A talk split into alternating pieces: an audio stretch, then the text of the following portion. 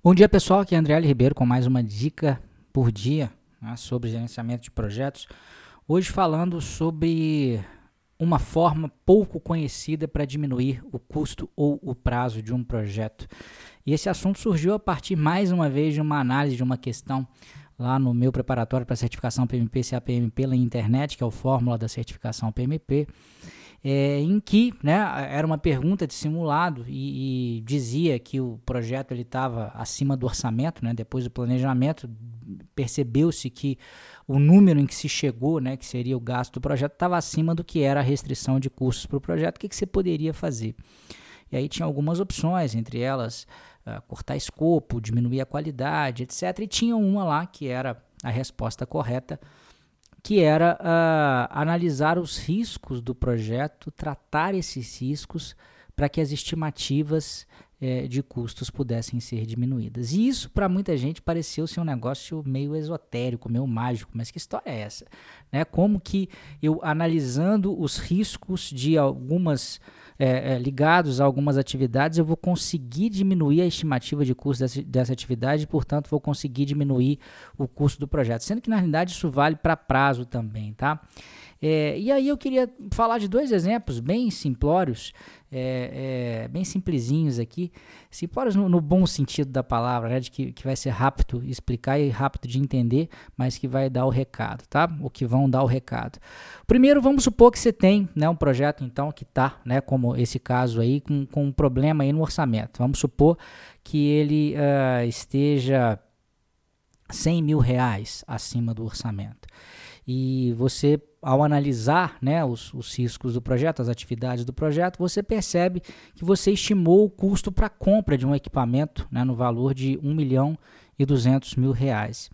E aí você né, após essa análise, percebe também que você só colocou esse valor porque você não tem certeza absoluta né, de qual seria o valor exato a ser desembolsado em reais, porque esse equipamento ele é comprado em dólar, ele é um equipamento importado. Né, e como tal, ele está sujeito a um risco cambial. Né? Hoje ele tem um determinado preço. Né? Amanhã ele pode ter outro em função uh, da subida do dólar. Então você, nesse exemplo hipotético, você pode, por exemplo, ter percebido que você colocou 1 milhão e 200, mas na realidade o preço dele, se você fosse comprar hoje, seria 1 milhão. Né? Você só colocou esses 200 mil aí porque você não tem certeza se vai precisar deles é mais à frente. Né? Então existe um risco aí, que é o risco da subida do dólar, que pode ser tratado. Né? Se você, por exemplo, é, é, é, fizer um investimento num fundo cambial ou comprar dólares, você consegue baixar então o, o, valor, o custo aí desse equipamento de 1 milhão e 200, que é o que estava reservado para o projeto, para 1 milhão. É uma forma de você reduzir estimativa, reduzir orçamento a partir da eliminação uh, de um risco. Uma outra uh, forma aplicada a prazo, vamos supor que você tenha também um, um, um, um prazo, um estouro de prazo da ordem de 5 dias, por exemplo, no seu projeto. E aí, analisando suas atividades, você percebe que numa delas, numa das atividades do caminho crítico, né? É, é, vamos supor que só tenha um caminho crítico para simplificar a vida também. Essa atividade você colocou para ela uma estimativa uh, de 20 dias.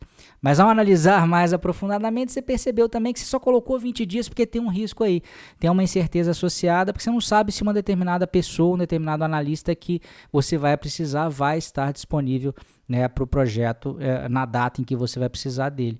Então você falou, ó, na verdade, eu acho que são 13 dias que eu vou gastar, mas eu não tenho certeza se esse cara vai estar disponível mesmo, aí a gente vai ter que se virar sem ele, talvez, vamos colocar 20 então. Né? Isso nem é uma prática adequada tá, de gestão de projetos, isso é o famoso padding.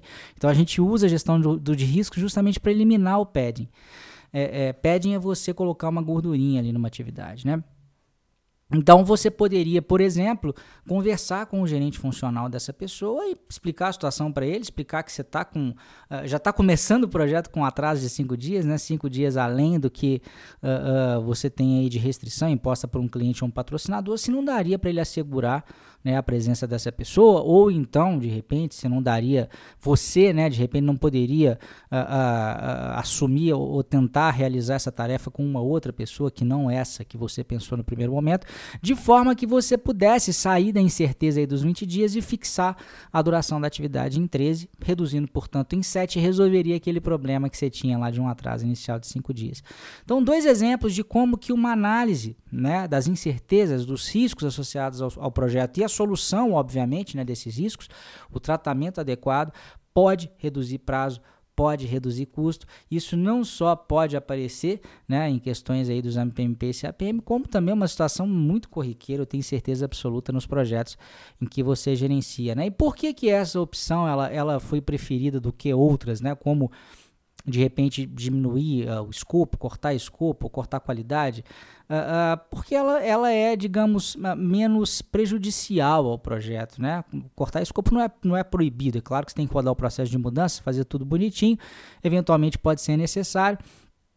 Cortar a qualidade já, já é bem ruim, né? já é bem complicado, é, mas essa análise de riscos é uma solução, diria, mais tranquila, mais indolor e que pode resolver né, o problema do seu projeto, tá bom? Essa é a dica. Por falar em risco, né, a gente tem uma aula ao vivo hoje às 20 horas. É, se você quer diminuir o risco, se você pensa né, em obter a certificação PMP ou CAPM e quer diminuir o risco né, de não conseguir obter, eu queria te, convidar é, a participar dessa, dessa palestra comigo. Eu vou estar tá falando sobre como conseguir a sua aprovação ainda em 2017 antes da mudança da prova, que vai acontecer em 2018. Não sabemos a data exata, sabemos só que será no primeiro trimestre, mais provavelmente em janeiro. Então a gente vai estar tá falando de como você tem que estudar, vamos montar um plano de estudo junto lá, vamos falar de técnicas de estudo, vou dar uma série de dicas para que você consiga já resolver esse problema em 2017 e tire qualquer risco de deixar para 2018, porque aí a coisa pode se complicar um pouquinho para o seu lado, tá bom? Um grande abraço e para você que me acompanha até hoje à noite e para você que não vai poder, até amanhã com mais uma dica por dia. Tchau, tchau.